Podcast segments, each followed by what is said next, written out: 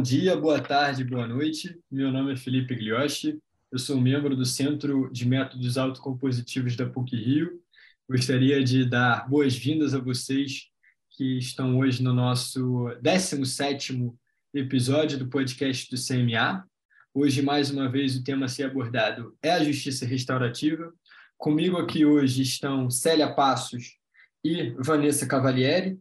Eu vou, antes de mais nada, agradecer muitíssimo tanto a Vanessa quanto a Célia por estarem aqui conosco. Para nós do CMA é um prazer imenso ter vocês aqui e espero que vocês é, tenham um ótimo tempo aqui com a gente, que a gente tenha uma ótima conversa e um ótimo encontro. Bom, eu vou rapidamente apresentar quem são Célia Passos e Vanessa Cavalieri. Célia Passos é advogada, mediadora, facilitadora de procedimentos restaurativos, docente, pesquisadora, consultora no Brasil e na África pelo PNUD e pela Eurosocial. Já a Vanessa Cavalieri é juíza da Vara de Infância e Juventude da capital do, do Estado do Rio de Janeiro, professora de Direito da Criança e Adolescente na EMERG, na IFAM, coordenadora do Sejuste Justiça Restaurativa, Atos Infracionais do TJRJ e membro do International Visitors Leadership Program do Departamento de Estado dos Estados Unidos, Protecting Women and Children. Bom, Vanessa, Célia, mais uma vez, bem-vindas ao podcast do CMA. É, eu gostaria de começar a nossa conversa aqui hoje perguntando para vocês o que, que vocês acham e acreditam ser justiça. Então, já vou começar desconstruindo um pouco essa questão. Né? Para mim, é, já que todos os filósofos, ao longo de toda a história né, da, da filosofia, têm a justiça como um tema central e não chegaram a uma conclusão. A gente pode olhar a justiça pelo resultado, olhar a justiça por princípios precedentes, né? Para mim, a justiça é uma experiência pessoal, aquilo que me satisfaz em relação a algo. Bom dia, boa tarde, boa noite a todas as pessoas que estiverem escutando. Um prazer enorme estar aqui. Agradeço ao Felipe pelo convite. É, a, eu acho também que não existe uma única resposta para o que é justiça, mas para mim, Vanessa, justiça é um valor, né? antes de qualquer coisa. Antes de estar positivada, antes de ser objeto de estudo, antes de ser objeto de entrega do Estado, a justiça é um valor, e é um valor pessoal, que algumas pessoas têm mais, outras pessoas têm menos, né? como os valores, em geral, que são pessoais, né? E, e, eu percebo que a justiça hoje, estou num momento de autoconhecimento em que eu percebo que a justiça é um valor muito caro para mim.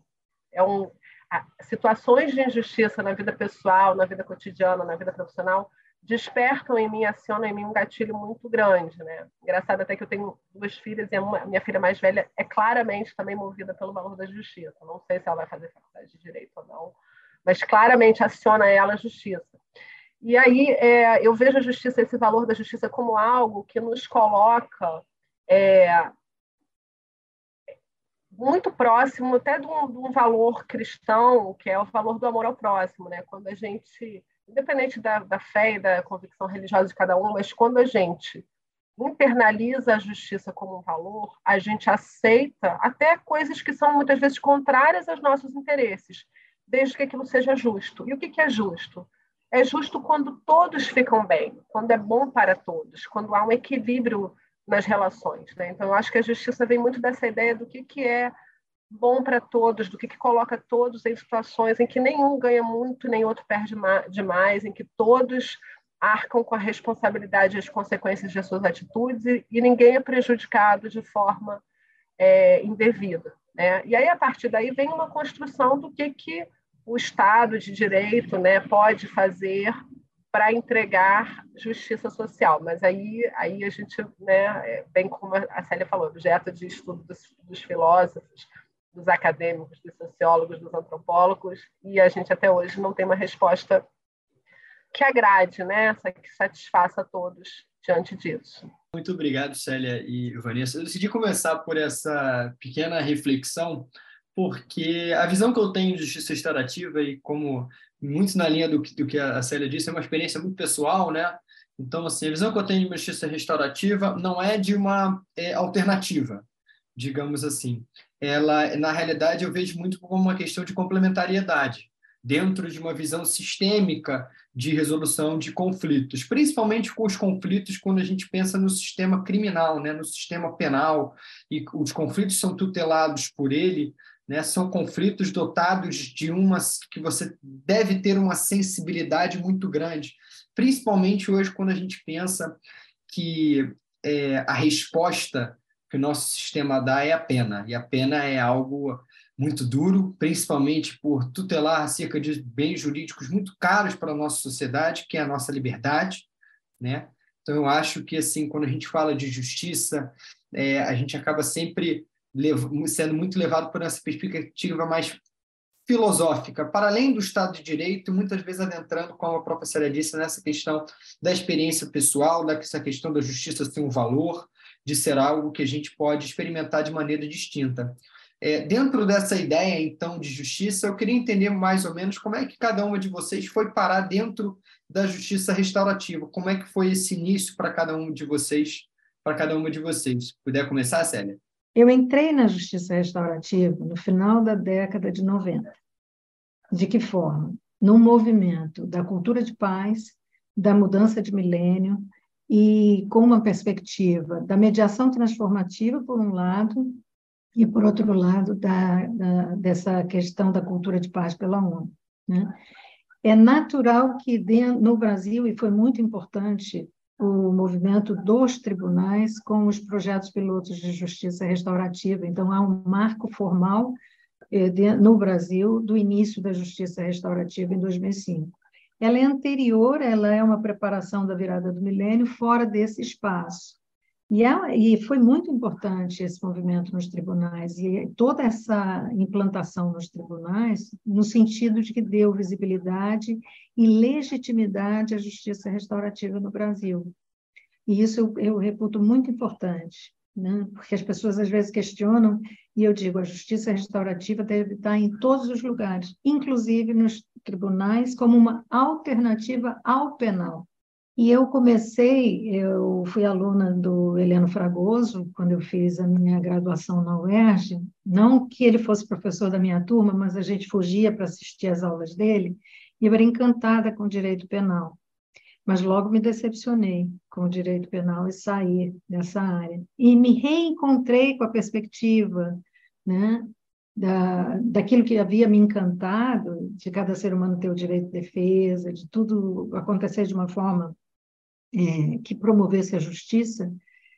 então, eu acabei encontrando na justiça restaurativa essa reorientação do meu passo, do meu caminho. Né? Então, para mim, a justiça restaurativa vem como essa, como esse ideal, esse, essa fraternidade, essa igualdade entre as pessoas, e isso foi um alento muito grande para mim, né? de trazer um, uma resposta e aí depois tem desenvolvimentos, mas vamos pensar no início, né, que o nascedor da justiça restaurativa estava no campo penal, é, como uma ampliação de repertório para as respostas a, a, aos crimes e atos danosos, né? Então, nesse primeiro momento, me interessou muito a gente sair dessa questão de um culpado, uma, uma pena, né? E para uma perspectiva da responsabilização do diálogo e da oferta de outras possibilidades. Né? Então, não se trata de culpar, desculpar, não se trata de punir, se trata de responsabilizar e corrigir. E isso, para mim, faz toda a diferença. Foi assim que eu cheguei à justiça restaurativa. Bom, vou fazer aqui um pequeno contexto aqui, resgate histórico aqui da minha trajetória profissional. Eu, eu sou juíza, vou fazer 18 anos em janeiro, né? Completo 18 anos de magistratura em janeiro. E, e, sempre trabalhei na área civil, civil e fazenda pública. Né? Quando eu fui promovida na carreira, é, é, a oportunidade que eu tive de promoção foi para uma vara criminal numa outra comarca, que era uma comarca na época de instância especial, e eu aproveitei essa oportunidade para poder me promover para juíza de instância especial. Só que quando eu comecei a trabalhar na área criminal, eu, eu me apaixonei assim pela, pela área criminal. Eu estava muito cansada do, do que se tornou a prestação da justiça na área civil. Né? E, e eu adorei trabalhar na área criminal e eu fiquei com muita vontade de de dar continuidade a trabalhar nessa área. E aí eu precisava voltar para o Rio, porque minhas filhas eram pequenas, assim, por questões familiares, eu precisava voltar para perto de casa, porque eu estava morando numa outra cidade que era longe do Rio. E aí a, a, oportunidade que eu tive quando eu pude concorrer para uma remoção e voltar para perto de casa foi a vara da infância e juventude, é, da qual eu sou titular até hoje, que é uma vara somente infracional. Então, para quem está escutando e não conhece é, como é que funciona essa divisão, né? É, basicamente, eu posso dizer o seguinte: a vara da infância e juventude da capital, essa da qual sou titular, ela tem competência apenas para julgar os atos infracionais, ou seja, os crimes, entre aspas, né? a gente não chama de crime, mas todo comportamento que é considerado crime quando ele é praticado por um adolescente, entre 12 anos completos e 18 anos incompletos, ele é julgado nessa vara. E é a única vara da capital do Rio de Janeiro, da cidade do Rio de Janeiro, que julga todos os atos infracionais. Então, toda vez que um adolescente cometeu um ato, um comportamento que é considerado crime pela lei brasileira, e ele fizer isso na cidade do Rio de Janeiro, o ato vai ser julgado na minha vara. E aí eu assumi essa vara em dezembro de 2015. Em janeiro de 2016, eu recebi uma proposta da Coordenação da Infância de implementar um, processo, um projeto de justiça restaurativa lá na vara da infância. Havia uma determinação do CNJ, uma meta do CNJ, o CNJ todo ano cria metas para o Poder Judiciário. E havia uma meta em 2016 de que até 31 de dezembro de 2016 todos os tribunais de justiça dos estados teriam que ter ao menos um núcleo de justiça restaurativa em funcionamento. Como a Célia falou, alguns estados já tinham projetos assim, bastante adiantados, implementados, muito sólidos, que davam muito certo. Gente, acho que a gente pode mencionar como referência principalmente o Rio Grande do Sul e São Paulo, mas até outros estados também tinham, do Espírito Santo e Vila Velha. E o, e o Rio de Janeiro não tinha nada, não tinha nada. E nesse momento, tinha um mês que eu tinha caído de paraquedas na infância, e aí é, eu recebi essa proposta. Eu nunca tinha ouvido falar em justiça restaurativa, mas a pessoa que me fez a proposta era uma colega de trabalho muito querida, em quem eu confiava muito, confiava e confio até hoje muito. Ela falou: vai ser muito bom, tem tudo a ver com você, você vai gostar. E eu falei: eu quero. E ela falou assim para mim: você vai ler dois livros para você entender o que é justiça restaurativa. Ela me mandou ler o Trocando as Lentes, do Howard Zer, e Comunicação Não Violenta, do Marshall Rosenberg. E eu falo até hoje, quando eu, hoje em dia até dou aula também de justiça restaurativa, é, e, quando eu falo sobre isso, eu, eu sempre digo assim, que é, qualquer proposta e qualquer, é, qualquer fala sobre justiça restaurativa, e já fica aqui para os ouvintes, é, deveria vir com um disclaimer, que a pessoa deveria dizer assim: olha, eu vou te falar sobre justiça restaurativa, mas eu não me responsabilizo é, sobre as consequências que isso vai trazer para a sua vida. Porque quando você entra nesse caminho, nesse mundo novo que a justiça restaurativa traz para você, é, acontece uma revolução na sua vida. É impossível você ter contato com a justiça restaurativa, você estudar a justiça restaurativa, você começar a praticar a justiça restaurativa, por exemplo, no trabalho, e isso não afetar suas relações pessoais, né? Eu falo para a Célia, assim, ela sabe, ela já me ouviu falar isso várias vezes, que eu admiro demais ela, porque ela é extremamente coerente na vida pessoal e na forma de se comportar, de agir, nas relações dela, pessoais, profissionais, é, com o que ela fala sobre justiça restaurativa. E eu acho que você não pode, por exemplo, fazer o que a Célia, Célia faz, viver profissionalmente da justiça restaurativa e não agir de forma restaurativa em todas as suas relações. É, ninguém é perfeito, ninguém se torna santo porque estuda a justiça restaurativa, mas é preciso haver uma coerência na sua forma de agir, na sua forma de lidar com os conflitos, né? Assim, sem querer me alongar demais, assim, eu até li essa semana, eu li uma nessa a gente viveu uma semana aqui no no Brasil bem complicada, né? Assim, para quem está ouvindo isso aqui em algum momento posterior, hoje é dia 31 de outubro, né? O dia seguinte às eleições, ao resultado das eleições de segundo turno, em que é, o candidato Lula foi eleito presidente do Brasil. Então, a gente viveu aquela semana super turbulenta de muita polarização política. E eu vi uma postagem da, da Olivia Furst, que é também uma pessoa envolvida na mediação e na solução pacífica dos conflitos, e ela dizia, ela postou no Instagram dela a mesma frase que ela viu dois amigos, um que votava no Bolsonaro e outro no Lula, a mesma frase sobre o risco à democracia que a eleição do outro candidato representava. Era a mesma frase, e aí um concluía assim, por isso precisamos votar no Bolsonaro, e outro, por isso precisamos votar no Lula. E ela não fez juízo de valor, ela falou sobre a importância de conversarmos sobre isso. As pessoas querem a mesma coisa, aquelas duas pessoas tinham a mesma necessidade né, de garantia da democracia. Elas apenas acreditavam que os caminhos eram diferentes para chegar naquele mesmo resultado. Então, assim, não dá para uma pessoa, por exemplo, que vive de forma restaurativa, chegar ali atacando o outro porque o outro pensa diferente. Estou dando um exemplo assim, de polarização política, mas acho que isso é para tudo. E aí foi o que aconteceu comigo, né? Assim, eu fiz um caminho de estudar a justiça restaurativa e, e aprender cada vez mais com ela, estudar processo circular, forma de resolução dos, dos, dos processos, eh, dos conflitos através dos círculos de construção da paz, é, as ferramentas né, da escuta ativa, da escuta empática, enfim, de tantas coisas da, da validação das necessidades.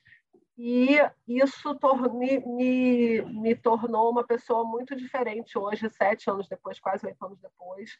Me, me trouxe muitas mudanças pessoais, assim, por exemplo, eu me divorciei, eu acho que o fim do meu primeiro casamento foi em grande parte motivado por esse processo de mudança que eu, que eu caminhei. Eu acho que a minha relação com os meus filhos mudou como mãe, porque aquela maternidade que eu exercia antes não fazia mais sentido para mim.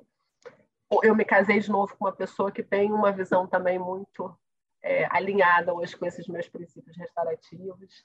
Enfim, minhas relações mudaram é, na minha família, com minha mãe, é, com os meus amigos e no trabalho também. E hoje, assim, eu vejo que a justiça restaurativa no trabalho é principalmente uma ferramenta para é, tentar é, ajudar, né, levar algum tipo de, de solução, de, de ressignificação das relações em casos que a gente não conseguiria chegar a uma solução com é, aqueles métodos tradicionais de julgar. Né? Então, assim, a gente pode mais para frente, para não monopolizar aqui, a gente falar sobre alguns casos, alguns exemplos que eu posso dar de casos que eu tenho certeza que ninguém conseguiria chegar a uma solução justa, razoável, se a gente só aplicar o que a lei fala tradicionalmente. Né? E isso é um caso que eu levo, por exemplo, pra, quando eu dou aula sobre isso para juízes. Né? Ninguém consegue chegar a uma solução justa naquele caso se não for através das ferramentas que a justiça restaurativa nos permite levar para que essas pessoas possam com auxílio, mas elas mesmas chegar a uma, um novo olhar e uma nova solução sobre aquele problema que é delas, não é nosso. Muito interessante essa ponderação feita pela Vanessa, é, no sentido de quanto uma, um contato com um diferente método assim de resolução pode ter tanto no externo quanto no interno da sua vida, né? E quanto é interessante como você mantém uma coerência com o que você prega te, é, no pessoal te ajuda no profissional. Eu vejo muito isso quando você estuda mediação, própria negociação, própria questão de prática restaurativa, como o simples fato de você aplicar no seu pessoal já auxilia no seu profissional, porque na realidade é uma maneira diferente de você lidar com os próprios relacionamentos, né? Na realidade, o crime ele perpassa muito por isso, por uma quebra no relacionamento entre duas pessoas. Na realidade, uma quebra na relação social. É muito interessante essa mudança paradigmática que você falou. Agora, um pouco é, na linha, Célia, do que você disse, eu achei muito interessante quando você falou da importância do Poder Judiciário, para dar tanto visibilidade quanto legitimidade para, para a justiça restaurativa e vai muito até na linha do que a Vanessa disse, das metas dadas pelo CNJ, que é quem dá essas diretrizes, como é importante essa é, institucionalidade ocorrer para que as pessoas vislumbrem a justiça restaurativa como algo concreto, né? Sair um pouco dessa ideia de ah, uma justiça utópica para uma justiça prática, na linha muito até do que a própria Vanessa disse, de que existem casos que a gente pode citar, a Célia também pode citar, em que a justiça restaurativa foi, um, foi extremamente benéfica e foi algo que foi aplicado na prática. Muitas vezes a gente tem essa ideia de, de utopia, de alguma coisa, e na realidade é importante que a gente desconstrua e consiga implementar isso é, num viés prático dentro desse sentido e nesse contexto a importância do poder judiciário é a, papel, desculpa, do poder judiciário ele é fundamental. Alguma questão que você queira é, comentar nesse momento, Célia, sobre o, o, que a Vanessa colocou, dessa questão dessa mudança, desse aspecto interno e externo, de como a justiça restaurativa ela lida de uma maneira diferente com as relações? Sim, eu concordo plenamente com o que a Vanessa trouxe, e, e, esse processo acontece com todas as pessoas que se envolvem, eu tenho observado isso ao longo do tempo, com todas as pessoas que se envolvem com a justiça restaurativa, e eu, quando falo se envolvem seriamente com a justiça restaurativa, porque a justiça restaurativa é uma ética do cuidado aplicada à vida cotidiana. Então, é você viver com o cuidado de cuidar dos seus interesses sem desprezar os interesses e necessidades dos outros. É, e tendo a justiça, como bem falou a Vanessa, como um valor, a gente passa a atuar de acordo com o valor. Valor é uma bússola. É, a partir dos valores, a gente define os princípios que vão reger a vida da gente e as nossas escolhas estão atreladas a isso. Né? Então, quando você entra em contato com a justiça restaurativa, forçosamente, você é convidado a viver e fazer desses princípios e valores da justiça restaurativa um modo de ser, estar e conviver no mundo. Né? Então, essa mudança, é, ela vai acontecer. Agora, quando não acontece, em regra, quando há um gap entre as, o que se diz, o que se prega né, e o que se faz, no fundo, a gente não está aplicando a justiça restaurativa. É uma outra coisa. Essa, a teoria plasma a prática e a prática plasmada na teoria, ela precisa dessa articulação teórico-prática no dia a dia, no contexto do dia a dia. Né? E, é, e é delicado o Brasil, porque é um país onde as pessoas confundem a justiça com o próprio judiciário. Né? Eu vou à justiça, eu vou à justiça, isso se ouve, né? Então, ao mesmo tempo que ela abre né, esse espaço, né, é, essa prática da, da justiça restaurativa, abre esse espaço, é, tem esse espaço aberto, né, legitimado pelo judiciário, é, ela está transbordando né, do, do judiciário para todos os outros aspectos da vida. Ela é intersetorial, ela é interinstitucional. Então, a gente precisa olhar a justiça restaurativa como algo transversal, que cabe em todos os espaços, e é preciso que esteja em todos os espaços. Né? E como trabalhar essa questão é, é, dessa transversalidade, digamos assim, é, Célia, num aspecto mais amplo. Quais são os setores assim da, da sociedade que você acha que são importantes que se envolvam com a justiça restaurativa para que ela seja algo para além até do próprio poder judiciário? Porque me corrija se eu estiver errado, tá bom? Eu vejo muito a justiça restaurativa como algo que necessita da própria participação da comunidade, muito na linha até do que a Vanessa disse, você até complementou, de uma mudança na maneira como os seres humanos se relacionam, principalmente quando a gente fala de criminalidade.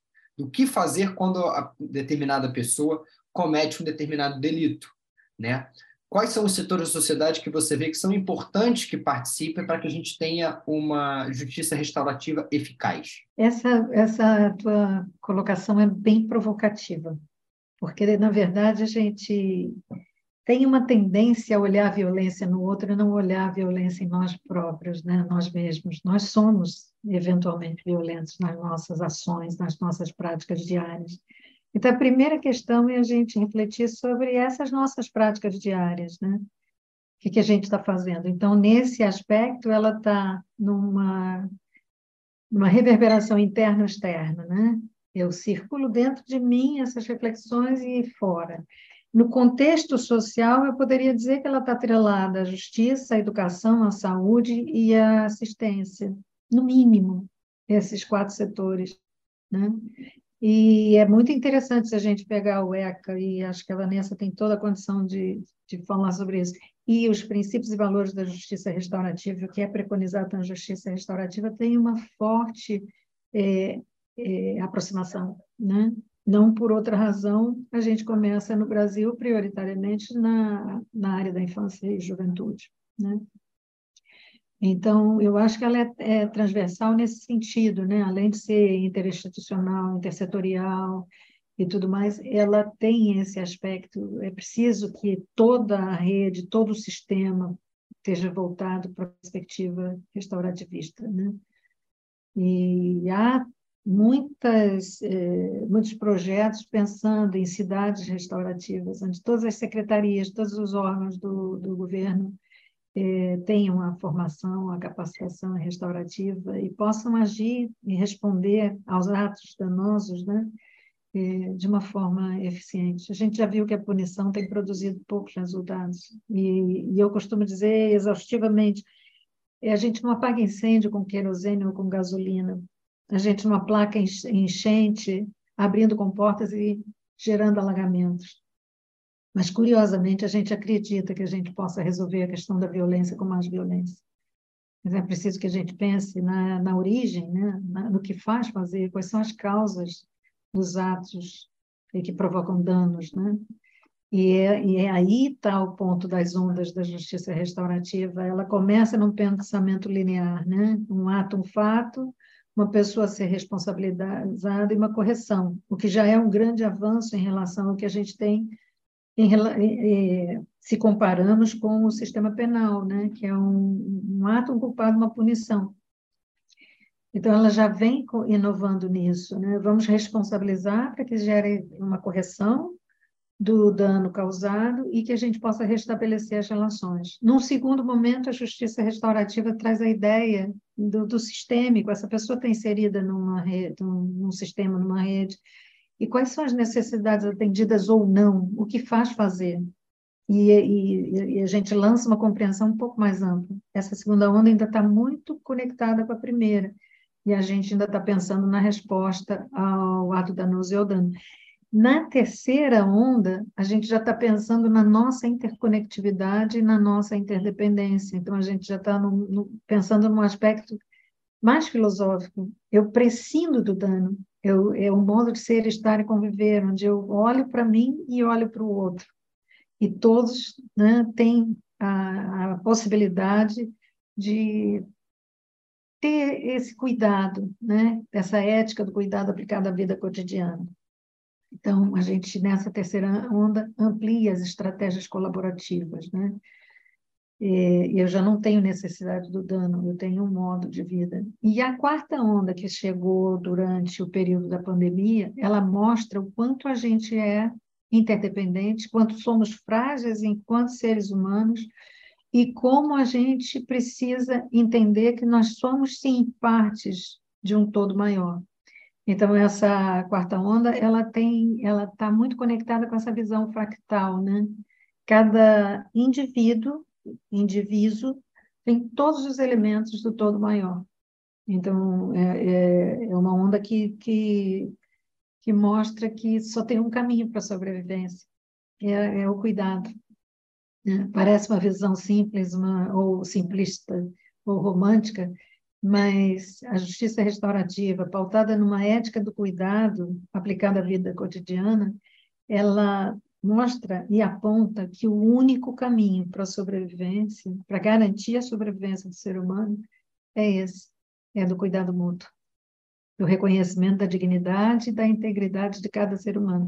Isso não é uma tarefa fácil. Vanessa, aproveitando essa ponderação feita pela, pela Célia, dessa questão da, da, do próprio cuidado, dessas ondas, essa noção de interdependência, e até a própria provocação feita no início dos diferentes setores da sociedade que necessitam de dialogar para que a gente consiga ter uma justiça restaurativa eficaz, uma justiça é, restaurativa que possa existir na prática, que possa ter concretude. Hoje você ocupa, é, de novo se eu estiver errado, é, o cargo de coordenadora do SEJUSC, de Justiça Restaurativa, aqui no poder no Tribunal de Justiça do Estado do Rio de Janeiro. Eu queria saber como é que é isso na prática no, no dia a dia do Poder Judiciário, né? Como fazer essa o manejo dessas diferentes relações, desses diferentes interesses que estão todos ali é, colocados para que a gente consiga ter uma justiça restaurativa é, funcionando aqui no estado do Rio? Funciona assim. Desde, desde lá dessa época que eu mencionei no início, né, que a gente conseguiu, durante o ano de 2016, desenvolver o trabalho, organizar o trabalho, foi a época que eu conheci a Célia, e a Célia e outras pessoas que já trabalhavam com justiça restaurativa, que nos ajudaram a desenhar o modelo né, de justiça restaurativa para o Rio de Janeiro, especificamente para os adolescentes infratores. Né?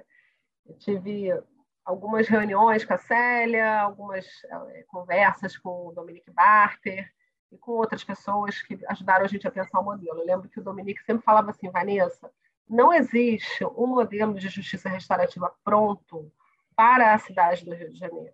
Vocês vão ter que desenhar esse modelo, vocês vão criar o modelo.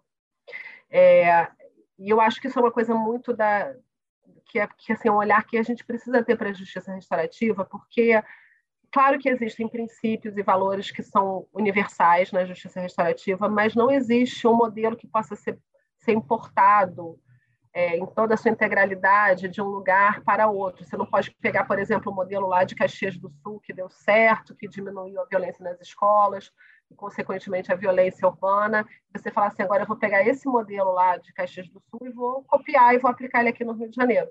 Porque, por exemplo, a gente não tem em nenhum lugar do mundo uma situação que a gente tem no Rio de Janeiro, que a gente não, não pode é, colocar adolescentes estudando na mesma sala de aula de uma escola pública se uma parte deles morar numa comunidade que é dominada pelo Comando Vermelho e outra parte morar numa comunidade que é dominada pelo Terceiro Comando independente deles serem envolvidos no tráfico ou não, porque eles não podem estudar juntos na mesma sala de aula, porque isso é uma regra não falada. E eles vão se matar se eles ficarem juntos. Então, isso é um problema que a gente tem que resolver quando a gente trata de fazer um projeto de justiça restaurativa numa escola, por exemplo.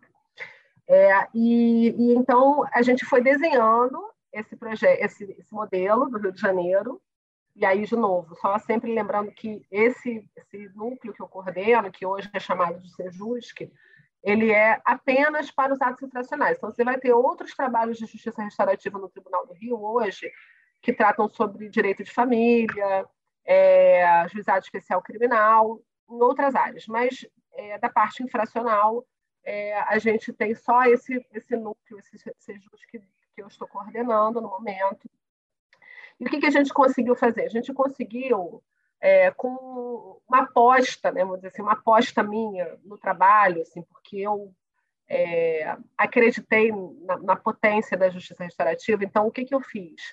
Eu tinha duas servidoras do tribunal concursadas, uma assistente social e uma analista judiciária, que queriam trabalhar com exclusividade com justiça restaurativa.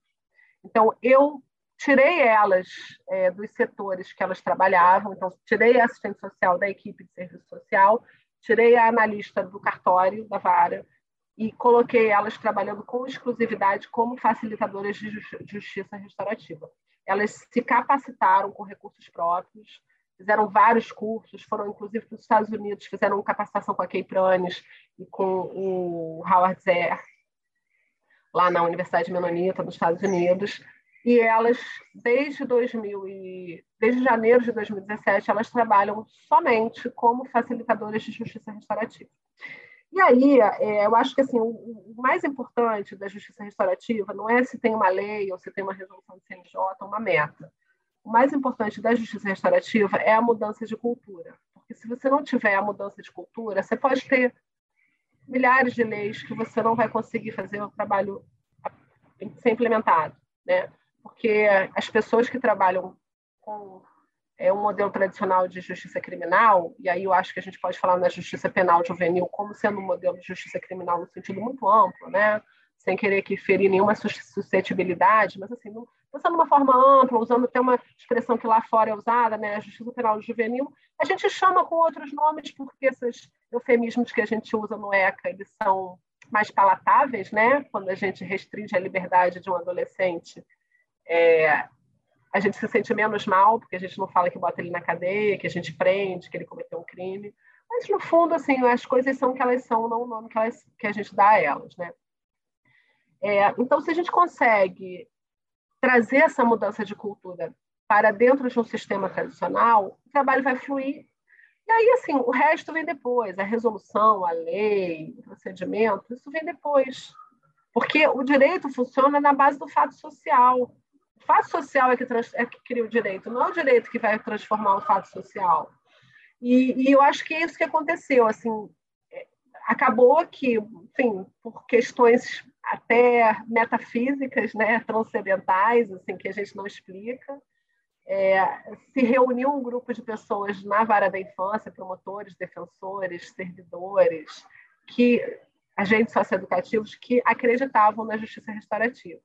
Então, hoje a gente tem uma equipe de trabalho lá que já sabe o que é justiça restaurativa e que já consegue fazer uma coisa que é muito importante quando a gente está tratando de um projeto, de um programa de justiça restaurativa no judiciário, que é ter um olhar treinado para identificar o conflito que pode ser derivado para a justiça restaurativa. Então, isso já existe. Então, hoje eu trabalho lá com mais três juízes que prestam auxílio à vara. Esses juízes auxiliares assim vão e vêm, às vezes ficam mais tempo lá, mas às vezes acabam saindo, vem um novo. Então, mesmo quando vem um juiz para lá que nunca ouviu falar de justiça restaurativa, eu sei que se na sala de audiência dele aparecer um caso que, que deve ser encaminhado, que pode ser encaminhado com, muita, com muito benefício, pode se beneficiar da justiça restaurativa, ou a promotora, ou o defensor, ou alguém vai falar ali, vai, ou a equipe técnica vai sugerir, alguém vai falar assim, olha, esse caso poderia ser encaminhado para a justiça restaurativa, porque eles vão conseguir cuidar desse conflito de uma forma melhor do que a gente aqui aplicando uma medida socioeducativa ou uma medida protetiva.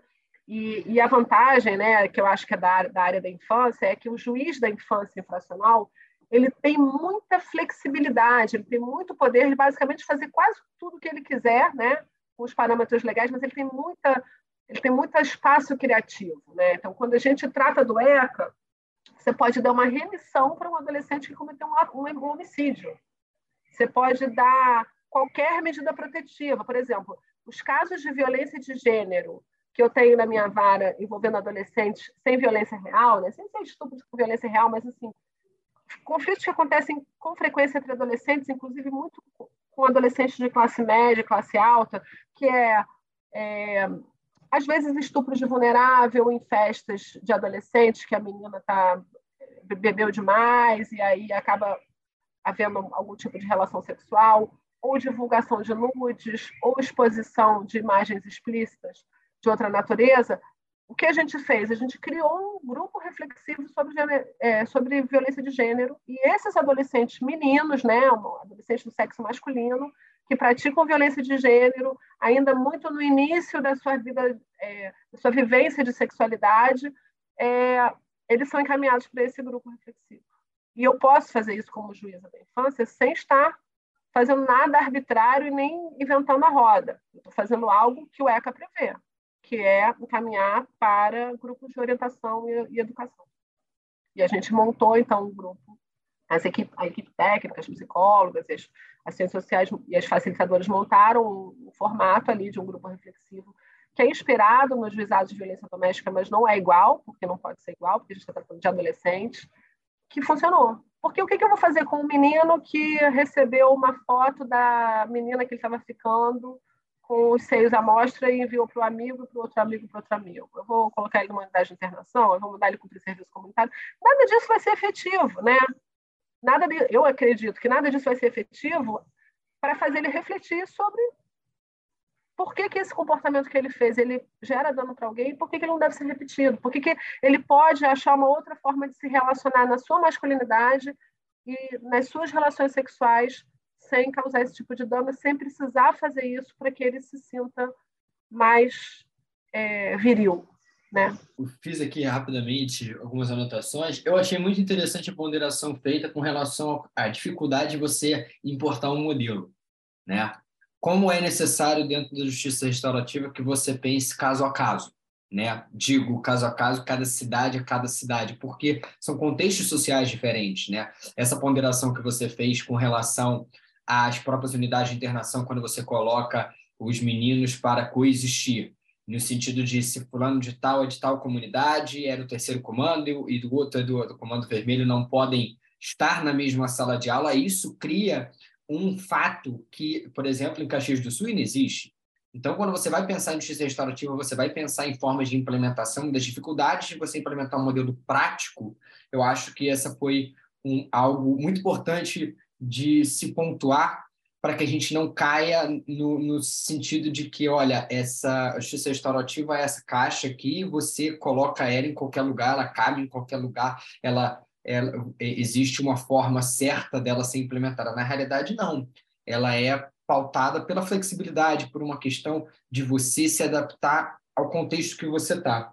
É, nesse sentido, também achei muito interessante a questão do fato social do direito e essa visão do fato social, de para além até de uma, uma legislação de resoluções, é necessário que você tenha uma vontade de implementar isso. É necessário que a gente parta, acho que muito do, do que a Célia disse, de que a resposta penal não é suficiente. Não é que ela não seja suficiente, ela não é eficiente né? No sentido ainda mais quando a gente vai falar de socioeducação, de pessoas que estão iniciando a vida, de adolescentes ali que estão em conflito com a lei, mas que estão num momento ainda de muitas mudanças, de, de, de diferentes é, relacionamentos ali em que eles acabam vivendo nesse sentido.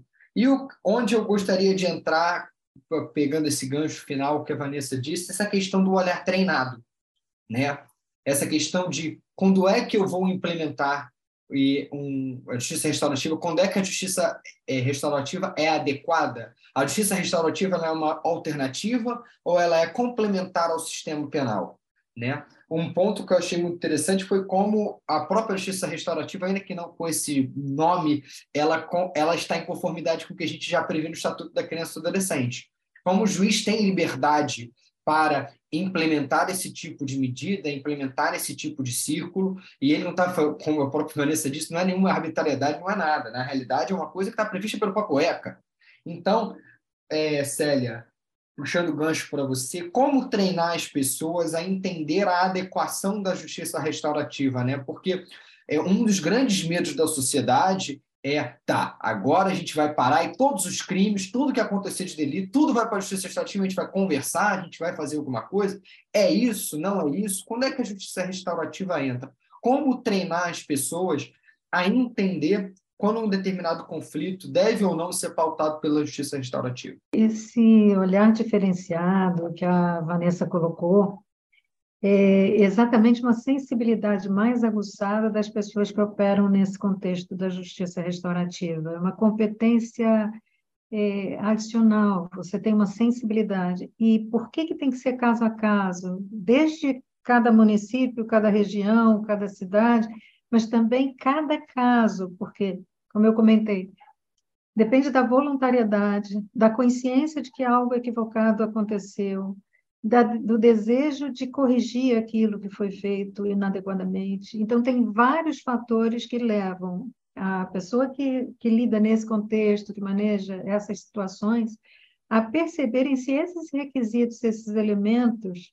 eles estão presentes. Mas não é uma percepção mecânica. A justiça restaurativa é muito artesanal, ela demanda uma sensibilidade muito aguçada das pessoas que operam nesse campo. Né? Por isso que a gente diz, é um ouvido apropriado para a polifonia, para escutar as várias vozes, para entender as várias motivações, para compreender o que faz fazer. Então, para compreender o que está acontecendo com a pessoa, quais são as possibilidades. E, principalmente, o que eu acho mais bonito na justiça restaurativa, principalmente quando a gente está falando de adolescentes, que são pessoas em formação, que às vezes se escorregam por um caminho que podem inviabilizar uma vida, né? E o que é mais interessante da gente perceber nisso é a possibilidade de descolar a pessoa de um rótulo é, atribuído por uma prática danosa, né? que gera um dano. Então, é dentro de uma perspectiva de sensibilidade, porque a gente não pode esquecer que a justiça restaurativa ela transita entre a, a, o direito, o sistema né, legal, e a ética. Ela não, não ultrapassa a ética, ela não ultrapassa as questões, os princípios do nosso ordenamento jurídico, né? e os princípios norteiam os nossos caminhos. Então, é dentro dessa perspectiva e considerando essa singularidade de cada ser humano, que é único na sua essência, e entendendo que a gente precisa, sim, dar igual oportunidade a todos de corrigir os atos equivocados, né? Então, é, é, é, essa é uma questão muito potente na justiça restaurativa. Você não confundir o ato, o fato com a pessoa, né? não atribuir à pessoa o rótulo e ela passar a ser o problema. A pessoa é a pessoa, o problema é o problema. Ainda mais numa sociedade como a nossa, tão desigual. Então, assim, na minha percepção e experiência, que já vem desde a década de 90, o final da década de 90, nessa seara, eu creio fortemente que todas as resistências são exatamente por essa percepção equivocada de que é passar a mão na cabeça, é transformar tudo num diálogo e, ah, tá bom, e, e, e fica por isso mesmo. Não. É uma reflexão desse nível né, que a Vanessa trouxe, dos adolescentes conversarem sobre as suas práticas né, e as consequências dela, delas. É, e todo esse contexto que a gente está é, trazendo, isso tudo não é uma coisa simples, demanda muito do adolescente. E, e gera também um crescimento na mesma dimensão. Né? Então, para mim, a resistência é a falta de conhecimento. É, é desconhecer o que efetivamente a justiça restaurativa propicia né? porque desde eu ouço nesse Brasil inteiro e até fora adolescentes que dizem alguém vai pagar pelo que eu estou passando aqui, eu vou sair eu volto, mas eu vou arrebentar quando eu sair. E outros que dizem aqui nunca mais, isso não é para mim, né? Então é, já ouvi um adolescente dizer não importa o lado que eu que eu olhe, todos os lados para os quais eu olho, eu estou cercado de grade.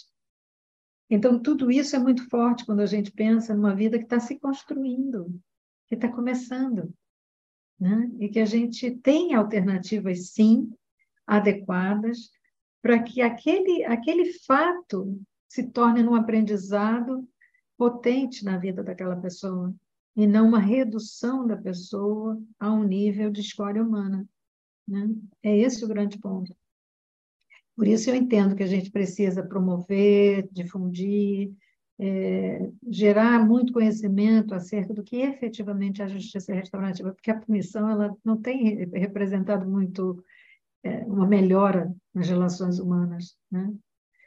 Então, esse, esse, eu acho que é o grande desafio que a gente tem. É interessante essa ideia da pena, da, da pena no caso da infracional que a gente está tratando da medida socioeducativa como trauma, né? No sentido que você falou, é, nossa, eu estou aqui enjaulado, eu estou aqui, esse é o lugar que eu não quero mais estar, ou eu saio daqui com raiva, eu saio daqui, mas olha, eu vou ficar meu tempo, vou e tudo nesse sentido, e é, dialoga muito com o que a gente tem colocado de uma resposta que a sociedade dá para o delito, que muitas vezes ela não é eficaz, ela não é eficiente, né? A gente muitas vezes a gente sai de uma noção, acaba entrando numa noção única exclusivamente de culpa, de foi crime e etc. E, e, essa é uma visão diferente de se pensar as coisas, né?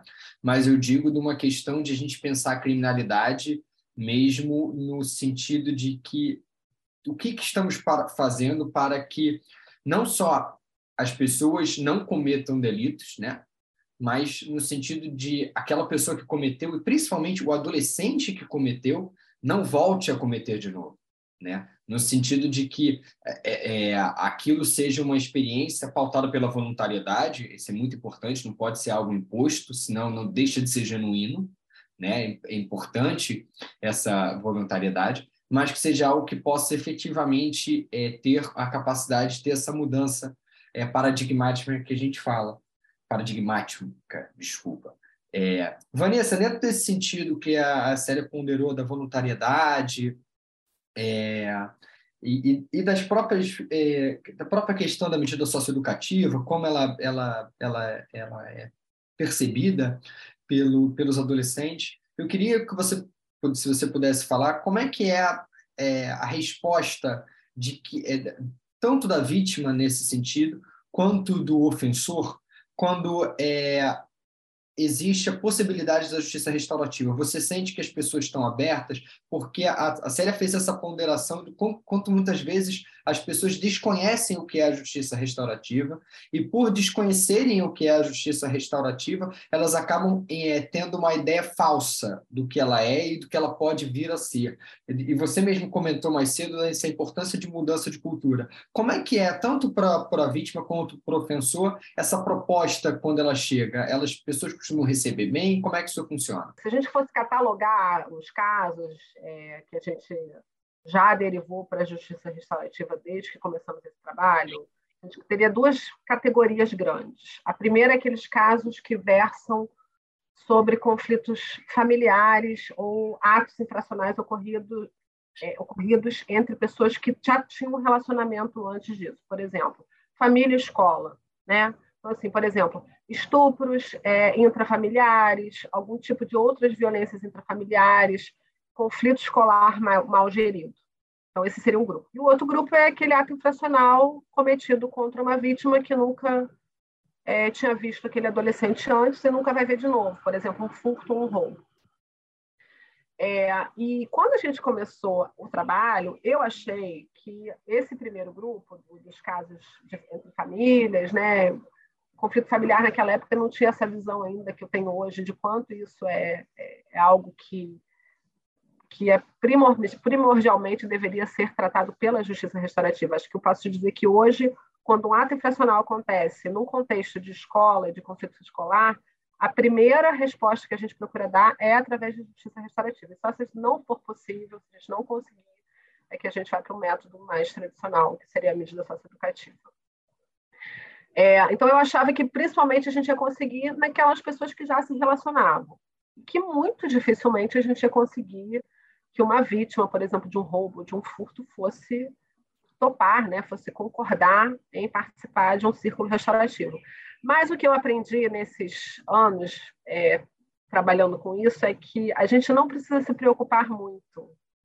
É, o, o caso é, restaurativo, o caso é, derivável para a justiça restaurativa, ele chega e ele avisa que ele chegou ele vem com uma bandeirinha acenando, olha aqui, ó, eu sou esse caso que você tem que mandar para a justiça restaurativa. Então acontece assim, a gente está lá fazendo uma audiência de um roubo, de um furto, tradicional, zona sul do Rio, praia cheia, alguém perdeu o celular num furto ou num roubo, aquela coisa que sim, básica, né? Que quem mora no Rio de Janeiro já está acostumado a saber que acontece, ou já passou por isso, ou conhece alguém que passou, leu no jornal, e de repente a vítima fala assim no meio do depoimento dela: ah, eu queria tanto poder fazer alguma coisa por esse menino. Não tem como eu conversar com ele, não? Tem alguma coisa que eu possa fazer para ajudar ele a sair dessa vida? Então, ela sinalizou. Ela quer. Ela quer participar. Ela quer mais do que é, uma privação da liberdade da pessoa que roubou o celular dela. Ela quer ser parte desse processo de mudança. Ela percebe que a situação é muito mais complexa do que aquilo que aparece ali naquela representação que eu li que naquele dia, às tantas horas, aquele menino subtraiu coisa alheia móvel. Né? A, a Célia estava falando sobre essa complexidade, né? e, eu, eu gosto de usar a seguinte metáfora. O ato infracional, né, o crime imputado àquela pessoa que está ali, um adulto, se for né, um crime, se for um adulto, um ato infracional, se for um adolescente, ele é uma fotografia, uma fotografia de um momento da vida dele. Mas a vida dele os, os, é, os, os, motivos que levaram ele a praticar até que momento de praticar o crime e o que ele vai ver depois é um filme. Então, se você congelar a cena de um filme, você vai ter uma fotografia, aquilo não te fala nada sobre a história. Se eu te, te mostrar uma fotografia de uma cena de um filme congelado e falar assim, me conta sobre o que é esse filme, você pode até imaginar, falar assim, ah, esse filme aqui é sobre uma pessoa que pegou um celular. Esse filme aqui é sobre alguém que está muito feliz. E às vezes é um drama muito triste. Dependendo do, da cena que eu pensar e te mostrar uma foto, você não vai conseguir me contar o que é aquela história. Você precisa assistir o filme para você me dizer, olha, essa história é sobre isso, isso isso. E eu acho que o que a justiça restaurativa traz é essa possibilidade de a gente enxergar o outro. E a gente vive uma epidemia, se eu posso chamar assim, de invisibilidade das pessoas nas relações. As pessoas se tornaram invisíveis. Eu acho que essa, quando eu falo dessa mudança que a JR trouxe para minha vida, foi isso. Assim, eu passei a olhar as pessoas com quem eu me relaciono com, com uma capacidade de enxergar coisas que eu não tinha. E a justiça restaurativa permite a todos eles, não só o facilitador, o juiz, mas a todas as partes do conflito enxergarem o outro, verem o outro, e, e, tirar ele dessa invisibilidade. Não estou falando só apenas, mas também da invisibilidade social das pessoas muito vulneráveis. Mas isso, as pessoas não se enxergam mais dentro das próprias famílias. Então, você tem lá adolescentes em profundo sofrimento dentro das escolas, dentro da sala de aula, e eles são invisíveis para a escola, para a saúde. Eu tive casos de adolescentes que praticaram ataques em escola tinha um adolescente chegou na minha sala de audiências em surto psiquiátrico esquizofrênico, vendo pessoas, vendo alucinações, né, tendo alucinações, ouvindo vozes. E ninguém viu. E ele já tinha sido atendido pela rede de saúde mental e ninguém viu que ele era esquizofrênico. E eu, que não sou psiquiátrica, vi.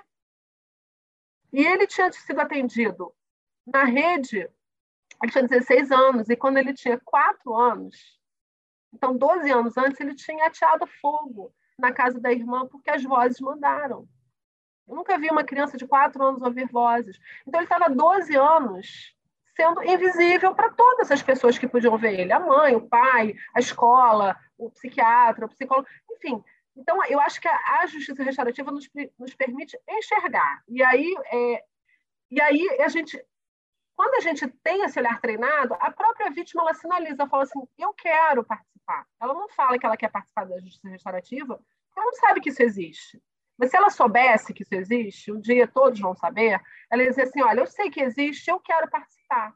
Então, quando a pessoa me sinaliza de alguma forma, outro dia tive um caso super impactante: era um latrocínio consumado e o pai da vítima que foi morta disse que queria falar com o adolescente que matou o filho dele. E eu perguntei por que, que ele queria falar, né? Porque a gente resguarda também o adolescente de qualquer situação de humilhação, de maus tratos. E ele falou assim: porque eu quero dizer para ele que eu perdoo ele e que ele pode mudar a vida dele. E ele foi falando o que, que ele queria falar para o adolescente, então eu chamei o adolescente, eles conversaram na audiência e depois eu mandei esse caso para a Justiça Restaurativa. Se você me perguntar assim, você acha que dá para fazer a Justiça Restaurativa com as vítimas, parentes da vítima de um latrocínio? Eu vou falar assim, ah, muito difícil. Mas aconteceu, quando eu menos esperava, aconteceu. Então, isso vai chegar. E aí a gente tem que ouvir um pouco além do que está sendo dito. E aí a gente encaminha para as facilitadoras, e eu acredito no poder da justiça restaurativa e no poder do círculo. Porque o círculo ele tem uma energia que é quase mágica, e só quem participa do círculo sabe o que eu estou falando. As coisas que acontecem no círculo são impressionantes. Eu já fiz círculos é, inclusive virtuais, com, no, no curso de, no último curso de, de Justiça Restaurativa para Juízes, né? É, que a, a Célia, inclusive, deu aula lá, eu coordenei o curso, ela deu uma aula, e uma das, das aulas foi um círculo, é, que tinha duas perguntas só. Na verdade, foi uma mostrinha de um círculo que tinha duas perguntas, e, e eu, eu tive colegas, juízes, chorando e dizendo assim: eu vou contar uma coisa aqui que eu nunca falei na minha vida sobre isso para ninguém mais de um falando isso. Né? E não é nem pessoas com quem eu tenho relacionamento, alguns eu nem conhecia, mas assim, o, o círculo ele traz é, muita potência. E aí eu acredito nisso, e eu acredito que quando a gente caminha para lá, para o círculo, isso vai acontecer. Está fora do nosso controle, vai acontecer. As facilitadoras são muito bem capacitadas, são muito, é, é, muito hábeis no que elas fazem, e aí as coisas caminham por si mesmas por si mesmas, vão fluindo. Olha, Vanessa, extremamente interessante como o seu relato ele efetivamente prova, acho assim, dá, dá uma palhinha no sentido de que como o relacionamento humano ele é muito difícil de ser, é, principalmente quando a gente lida com crime, dele ser tutelado pelo direito, né? Porque o direito acaba muitas vezes por uma construção doutrinária, mesmo os pressupostos de garantia são coisas muito importantes dentro do processo, né? Isso é uma coisa interessante até da gente debater num outro momento sobre justiça restaurativa. Mas como é interessante a gente ver muitas vezes que o direito, a resposta que o direito dá, isso para além do sistema penal, tá? Para além do, do penal, é, o conflito é muito mais multifacetado do que só o direito. Então, é muito difícil ele abarcar tudo, simplesmente dizendo é isso e a resposta é essa aqui, porque ele não consegue englobar uma visão de conflito sistêmico, de um conflito que se estende para dentro de casa, do conflito que é com as, as pessoas, nesse sentido, e a gente acaba tendo essa judicialização das relações, né? E é muito difícil sair desse emaranhado, e daí a necessidade de mudança de cultura. É, a gente está se encaminhando aqui para o final do nosso podcast, e eu achei, só para finalizar, é, estamos aí quase uma hora aí de gravação, só para contar para vocês que eu achei muito interessante durante esse nosso momento junto, quanto foi reforçado essa, esse poder do cuidado, né? De que parece ser uma coisa muito simples, mas que tem um poder de reverberar nas relações muito grande. E esse cuidado aplicado, que foi uma coisa que a Célia repetiu aqui exaustivamente, foi uma coisa que eu vou levar assim para o resto da vida, no sentido do, do, dia a dia, né? De como você fazer uma coisa no dia a dia, de ter um cuidado no dia a dia, você consegue reverberar isso muito além. Então, eu gostaria mais uma vez de agradecer muitíssimo a você, Célia, e a você, Vanessa, por terem aceitado o convite do Centro de Métodos Autocompositivos da PUC Rio. É, espero que a gente se reencontre numa próxima edição de um podcast. Ou saibam que aqui vocês vão ser sempre muito bem-vindas, tá bom? E é isso. Uma boa bom dia, boa tarde, boa noite para todos aqueles que estiverem nos, nos ouvindo e ficamos é, aguardando os próximos episódios aqui desse nosso podcast. Tá bom? Muito obrigado pelo, pela participação de vocês. Obrigada, até a próxima. Obrigada também. Até a próxima e boa continuação, como dizem os portugueses, a todos. Bom dia, boa tarde, boa noite a todos, todas e todas.